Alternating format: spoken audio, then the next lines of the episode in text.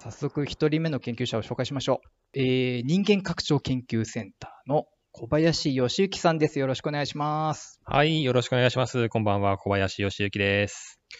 小林さんの所属、人間拡張研究センターっていかつい名前ですけど、熱いですよね。人間拡張って何なんですか？はい、人間拡張というのはですね、あの、人の機能をうまく引き出して、で、皆さんの生活をより良くしていこうというような、そんな研究です。あんまりその機械で無理やり動かすというよりも、人間をちゃんと深く理解して、うんで、潜在能力とかを引き出すような、あそういう研究ですね。なるほど、なるほど。無理やり拡張するというよりは、ちゃんと人に寄り添った拡張をしていくみたいな感じなんですね。そうですね。はい。うんうんそんな中で小林さんのチームはどんな研究をされてるんでしたっけ？はい。えっ、と、私たちは、えー運動機能拡張研究チームというところにいまして、で、まあ、あのー名前の通り運動機能の拡張なんですけれども、まあ、主にですね、えー健康増進とか、そういったような観点で、より良い生活、ウェルビーイングとかを実現するために、人間のことをちゃんと機能を理解して、で、それをですね、あともう一つ大事なところとして、健康の押し付けにならないように、うん。皆さんが楽しく生活してたらいつの間にか健康になってたというようなことを実現したいなと思って研究してます。なるほど、なるほど。じゃあその一環、健康増進の一環として人間の歩き方をちゃんと調べましょうということで、今回のショートムービーみたいな歩行の計測をしているっていうことなんですね。そうですね。やっぱり歩くっていうことは人の移動のあの一番基本的なやり方なのでそこをちゃんと理解して、いつまでも歩き続けられるようにしたいなというのが一つのモチベーションです。なるほど、なるほど。えっと、皆さん、あの、ショートムービーの動画を確認しながら見ると良いかなと思ってて、これを皆さん聞いてるってことは、まあ、ツイッター皆さん開いてますよね。三層圏の公式のアカウントを、えー開いていただくと、今固定されたツイートっていう感じで、一番上に、えー、三層圏ラジオのツイートが出てるはずです。そこをタップしていただくと、すぐ下の方にスクロールすると、えータイムテーブルが出ていて、で、さらに下に、あの、今週出した4本の動画がそれぞれ並んでますので、今は、えー小林さんですね。小林さんの歩行計測の日常の動画をちょっと見ながら、この話を聞いただければと思います。で、そんな中でちょっとまあ基礎知識的な質問なんですけど、歩行の計測でモーションキャプチャーシステムというのを使っていると。で、しかも光学式っていうんですかね。あの動画の冒頭がまさにそうだったのかな？あれがあのカメラ、ねうんカメラでね。あれはどういう仕組みでどんな特徴があるんですかね？はい。あの機械自体は結構もう古くてですね、うんあの最新のものでは決してないんですけれども、えっ、と、人の体にマーカーとお呼んでますけれども、ムービーにもありましたよね。うんうんえーボールをつけて、うんうん。で、えーそのボールの位置をカメラで認識をして記録をしてくれるっていう、そういう装置になりますうん。なので、あのボールをどれだけ正確にあの体につけられるかっていうのが一つ、あの研究の精度の、あの、大事なところになってきますね。うんうんうんこれ赤いライトついてるじゃないですか。はいはいこれはどういう、なんで赤いですか？はい。これ別に赤でなくてもいけないというわけじゃないんですけれども、うんその、ライトが、カメラの周りにライトがついていて、うんうんで、そのライトの光がマーカーにえー到達すると、うんうんあのマーカーの周りにはですね、ガラスのビーズ、細かいビーズがついてるんですけれども、うんうんそれが反射をしてカメラに戻ってきます。うんうんで、えっ、と、そのお周りについてる赤い光をカメラが検出すると、あ、ここにマーカーがあるんだなっていうことで、えーコンピューターが認識ができるっていう、そんな仕組みになってます。うんなるほど、なるほど。このマーカー、あれですよね。よく見ると、こう、なんていうんですか。交通安全みたいのでつけるみたいな、あの、ギラッと光るそうそうそうそう。素材ですよね。そうですね。だからね、例えば靴とかもうん、靴に反射材がついてたりするじゃないですか。うんうんうんであれを間違ってマーカーだっていうふうに認識しちゃったりとか、服に、あの、ロゴが光ったりして、光るような、あの、うん夜、ね、安全のために、あの、光るような、あの、服とかもありあますよね。りますね。ああいうのを間違って、えーマーカーってコンピューターが認識してしまったりすることも、あるんですよ実験の時にはそういうところには全部こうテープで目張りをして、なるほど、なるほど。うん、間違わないようにしたりするんですけどね。うん、そうですよね。だから、動画の中だとまさに裸足になってもらって、服装なんかももう最低限のというか。そうですね。うんうん。これ専用のあ専用のうん。いろいろとな、いろんなメーカーさんのやつが探して、うん。一番マーカーがずれにくいもの、はうん、やっぱりその服の上からだと思ったところに貼れなくて、いつの間にかずれちゃったみたいな、あの、もじもじくんみたいな形でですね、知ってる人もいないかな、もしかしたらね。あのーやったりもすることもあるんですけど、はいはい。本当は研究者としてはなるべくこう、肌がね、あの露出してもらった方がいい。ただ、やっぱりね、露出しすぎると逆に嫌だなっていう方はいらっしゃるかもしれないので、その辺のせめぎ合いだったりします。うんうんうんじゃあ、まず光学式モーションキャプチャーのシステムって、まあ、モーションキャプチャーっていうと、最近は例えばスマホでうんうんカメラでこう 3D のアバターになれたりみたいなねやつって慣れたり便利になりましたよね。ありますけど、まあ、それと違って、これはまあ手軽じゃないじゃないですか。手軽じゃないですね。ものすごい準備大変じゃないですか。それはどういう違いがあるんですかね？うん。あのーやっぱりスマホとかができて、出てきて僕らもある意味驚、かなり驚いてはいるんですけど、やっぱり精度の観点では、やっぱりこの光学式で我々がちゃんとここ測ってねっていうのをマーカー貼って、そこの位置を記録しているので、うん精度が圧倒的にまだまだ高いかなとは思ってはいます。うんでその分ね、あの、スマホはどこでも使えるということなので、うんうん。えっと、僕らも併用はしていて、今回のムービーはね、実験室でモーションキャプチャーシステム使って、昔ながらのモーキャプを使っての計測というので取り上げていただいてますけれども、うんうんあの、僕らの研究でもスマホで、えーイベント的にやってみたりとか、それからもっとウェアラブルセンサーとか使ってうんうんう、ん。あの、そうですね、ショッピングモールでやってみたりとか、うんその時々、場所に応じて適切なセンサー使って、えー研究してます。なるほど。まあ、その分、なんか手軽だから、うんたくさんの人に体験してもらえるとか、そうそうそうそう。うんそういうメリットがあるんですね。そうですね。状況に応じて最適な適。材適所。なるほど。じゃあ、動画で小林さんが、お台場なんですね。ここの実験の施設が。で、あそこにガンダムありますよとか、こう、うん参加者の方を、うん。あの、リラックスしてもらうのが大切だっていう話ありましたけど、お台場これどういう施設なんですかね？はい。えっ、と、この実験室はですね、うんえー産総研の臨海副都心センターとうんいうところになってですね、うんえーまあ、産総研皆さんご存知かもしれませんが、日本中全国あちこちにありますけれども、実はあるんです。ね、その中のお台場にあるう拠点の一つですねうん。産総研の拠点の一つですうん。で、なんかうん。あれですね。科学未来館のそう、すぐ隣なの隣なんですね。だから皆さんもしかしたら見てるかもしれそうないです。。で、実はね、科学未来館と橋で繋がってるんですよ。え、そうなんだ。中のね、職員は中、あの、橋を渡ってね、科学未来館に行けたりもえ、ー、そうなんだ。そんな裏ルートがあったりするんですよ。まあ、でも一般の方は、普通は立ち入れないですね、一般の方は酸素系の。うんうんうんで、どういう感じの、もう歩行の計測に特化したスペースになってるんですか、あそこは。そうですね。あそこはね、この間見ていただいたビデオに映っているところっていうのは、うん。本当にあの歩行、まあ、人の体の動きを計測するのに特化していて、うん。まあ、歩く動作とか、うん。それから、そうですね、昔はここで自動車の乗り降りの動作を計測したこともあったりとか、それからあのプロ、元プロ野球の選手がここで投げたりとか、もう本当にあのいろんな人の動作を、えー計測したりしているところでなるす。ほど、うん。結構広いですもんね、これね。そうですね。えっ、と、10メートルぐらい縦はあるかな。でカーテンが今閉まってますけど、うんうんこのカーテンを開くと、うんもうお30メートルぐらいかな。はああの、広い空間になっていて、えー走れるぐらいですね。うん走れますね。昔、あの、パラリンピックのうん元金メダリストの方にここに来て走ってもらったりなんてこともしました。ほうなるほど。まあ、そういう専用の施設があってやっうんうんていると。もちろん他のね、あの、ロボットの研究とか、うん AI の研究とか、いろいろ研究がある中での一つなので、うんうんあの、動作解析だけをやってるわけじゃないですけどね。うんなるほど。じゃあ、この歩き方の計測の、ちょっと全体の流れを改めて教えてほしいんですけど、はいざっくり言うと、まあ、準備のためにマーカーを貼っうん。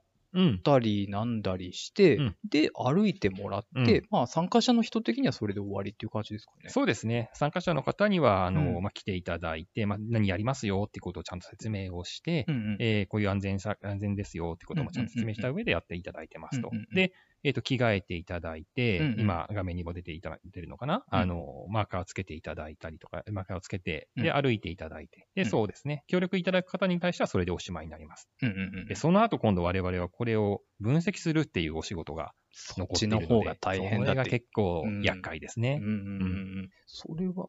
どういう感じでデータが取れて、うん。それをどういうふうに分析していくものなんですか、はい。ああの、コンピューターで取れるのはあくまでマーカーの場所だけなので、うんうんそのマーカーが、うん。えっ、と、どこが、どの点がうん。体のどこですよっていうのをまずコンピューターに教えてあげないといけないんですね。はあはあはあだいぶ最近、あの、AI とかも良くなってきてるから、自動で認識してくれたりもするんですけれども、はいはい。それでも最初は人間がやらないといけないし、うんそれから、やっぱ間違ってる可能性もあるので、それも全部チェックはしないといけないので。ああの、ショートムービーの中でもまさに、こう、リアルタイムで計測中の、なんていうんですか、マーカー人間みたいな感じで 3D 空間上で歩いてる様子が見えたりってしてたじゃないですか。うん、これはただ、人体のどこの点なのかっていうのが分かってない状態そう、コンピューターはどこかは分かってないんですよ。あそういうことか。僕たち人間が見れば、ああ、ここ手だよねとか頭だよねってなんとなく分かるかもしれないですけど、見れば分かるけど、うん、コンピューターはそこが分かってないので、からで、これが今度分析するときには、あの、数値になるんですよね。あの、3次元の座標のデータになってくる。もう座標になっちゃうと、どこがどこだかわかんなくなっちゃうので、ここは頭ですよとか、ここは手の先ですよ、足の先ですよ、膝ですよ、みたいなのを全部、これ57個あるんですけど、1個ずつ教えてあげる必要がある。それは大変そう。それがね、200Hz って言って、1秒間に200コマ、これで撮ってるので、大体歩いてるのがそうですね。2、3秒ぐらい歩いてるのかな。だから1人につき600個、1つのマーカーにつき600個のデータが57点分あって。なるほど。でそれが複数回歩いてもらったりすると、で、それが20人とかあるともうとんでもないデータになりますよね。うん、うん、うんうんそのデータ量をさばいていかなきゃいけないと。でそこからさらに、じゃあ何見る？関節の角度で計算してみるとか、つま先がどのぐらい持ち上がってるか見ましょうかとか、はいはいはい、えー、左右対称かどうか見ましょうかとか、いろいろ見る方はできるんで、うんうんうん、そういうのやってるとあっという間に時間が経っちゃいますね。確かに。だからやっぱり分析の方に実は計測にも時間かかるけども、うん、分析にものすごい時間がかかると。そうですね。うん、そういう意味では、その歩行絡みで最近小林さんがやってる研究のテーマとかなんかありますか？そうですね。最近はね、えっ、ー、と、実験室で、やっぱ、この間ムービー撮っていただいたように歩いて、はい、えー、で、こういうふうに人間って歩いてるよっていうのは分かってきてるんですけど、はいはい、じゃあそれって外でも同じように歩いてるのかなとか、それから、屋外ってことですか？屋外、うん。実際の日常生活の中でどんな風に歩いてるのかなとか。で、それが、例えば混雑してるところと混雑してないところ、晴れの日と雨の日、夏と冬、靴もね、あの、運動靴の時と、ちょっと革靴とか、もしくはハイヒール履いたりとか、みたいな時とどう違うのかなとか、っていうのが実際どうなのっていうようなこととか、で、それが実験室と実実環境と一緒な、どう一緒なの、どう違うのみたいなところとかの研究をしたりしてます。え、それは、これ、だから、この実験室でやってるのは、まあ、裸足で、まあ、ある意味、裸に近い状態での、まあ、生の歩き方みたいな感じじゃないですか。そうですね。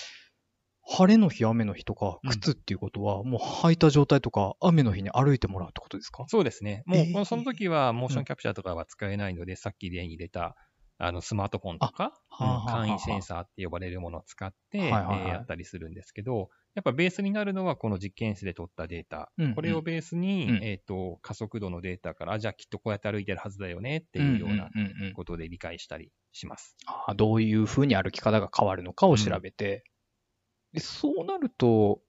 例えばどうなんですか？雨の日だと、この状態で転びやすくなるねみたいな。うん、そうですね。うん、あの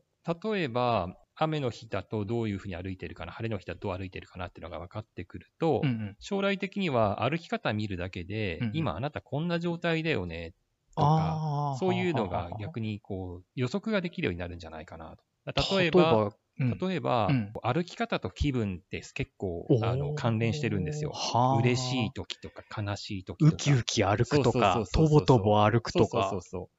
でそうすると、あの、歩いてる姿とか、もしくはその時のデータとかから、うん、今あなた嬉しいですよねとか、うん、今ちょっと悲しいですかとか、そんなことがこう、えー、予測できるようになってきて、そうすると、ちょっと悲しかったらちょっとこんなとこ行ってみませんかっていうふうにこうサポートができたりとか、もしくは天気予報みたいな感じで、今こんな、えー、ね、歩き方でこんな気分かもしれないけれども、うんうん、この先ちょっともしかしたら、あの、落ち込んじゃうパターンに入ってるから、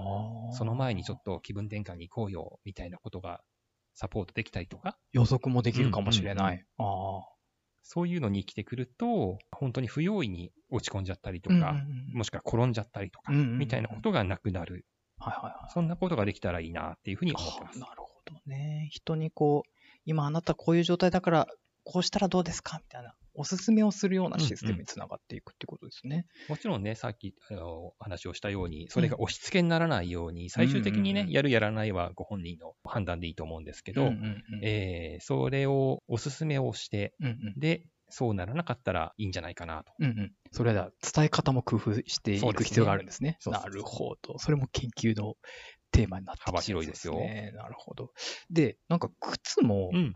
あの、企業との共同研究で、転びにくい靴を作ったりもしたみたいな話を聞いたんですけど。うんうん、やっぱりあの歩行の研究なので、えっと、いろんな企業さんとの、まあ、酸素系の研究でもありますから、いろんな企業さんとの共同研究というのがたくさん走ったりする、あるんですけれども、うん、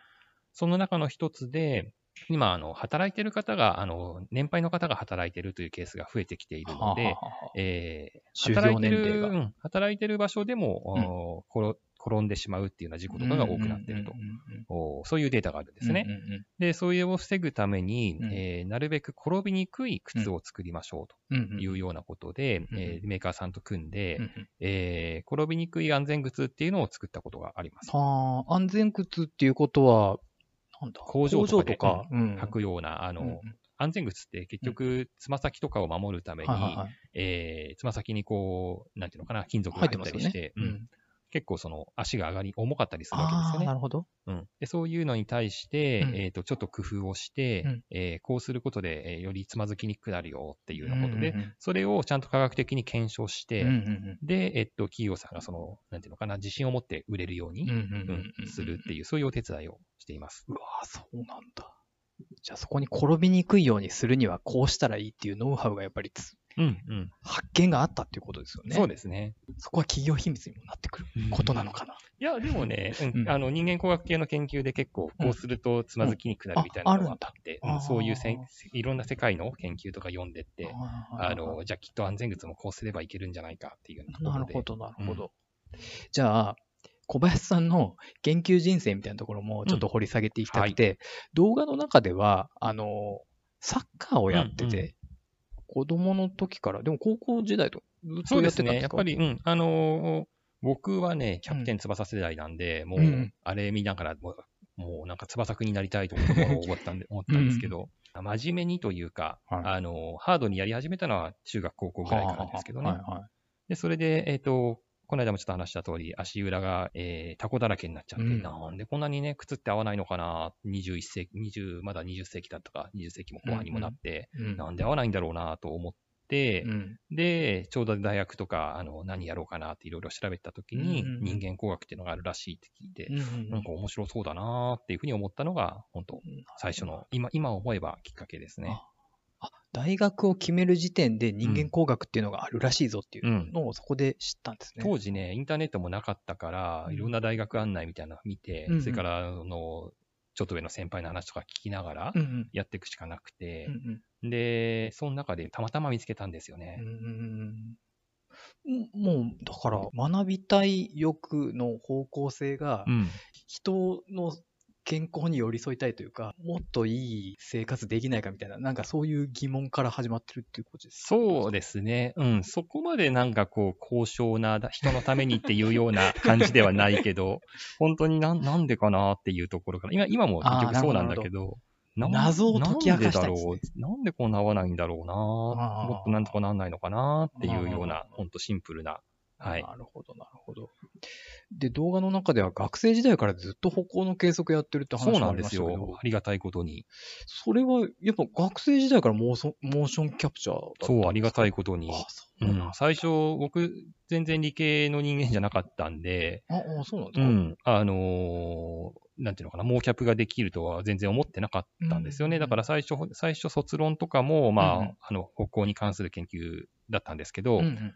まあ、アンケートとかで、どうですか、これ、これとこっちとどっちがいいですか？みたいな、そのぐらいの研究かなと思ったんですけど、たまたま、あの大学で入ったゼミで、モーションキャプチャーができるということで、やってみないってことを言われて、やってみましょうかというようなところからですよ。ええそうなんだ。うん、本当たまたま。そんなたまたまのきっかけでずっと今まで歩行を極めてきたと。そういうなんか続ける原動力みたいなのはどこにあるんですかね？やっぱり謎を解き明かしたいのかそうですね。そうですね。うん。やっぱり、なんだろうな、なんでこうなってんだろうな、とかうんうんうんいうことを調べるのは、まあ、昔からきっと好きだったんだと思うんですけど、うんあと、やっぱ大学の先生がね、あの、すごい楽しそうに研究をやってて、ああ、なるほど。それで研究者、あ、いいなって思いました。なれるとは思ってなかったけど、やってみた。あの、小林さんにですね、宿題として、はい。小林さんにとって研究とはっていうのを一言で言うとどうなるでしょうかっていうのを、うんえー書いてきてもらったんですね。そうですね。ちょっとそれを読み上げてもらえるでしょうか。じゃあ、じゃん。ほえー、自分への挑戦ですね。もうこれはあ結構悩みました。結構悩んで、いい自分への挑戦だなって思って。どういうところが自分への挑戦なんですか？えーっとね、だから結局、あんまりもう 高尚な人間ではないので、自分がこう面白いなと思ってることを研究してるつもりなんですけど、うんうんえーっと、なんていうのかな。今、その世の中にすごい人たちとか、うん。それから面白いことやってる人たちとか、うん若手の人たちもどんどん出てきてるし、うんうんあの、ライバルたくさんいるんですよね。はでその中で、その中でも、まだまだ僕やってること自分で面白いなと思っているんですよね。うんうんでそれが、あの、やってきてるうちは、うんえーきっと研究者としてやっていけるなと思ってはいるんですけあど、うんど。そういう意味で、そこ、どこまでこういけるかなっていうようなところ。なるほど。うん好奇心駆動で小林さんがそう。研究人生を歩んでいることがなんとなく見えてきました。はい、ありがとうございます。はい。はい、ここまで、えー人間拡張研究センターの小林義之さんに話を聞きました。小林さん、ありがとうございました。はい、ありがとうございました。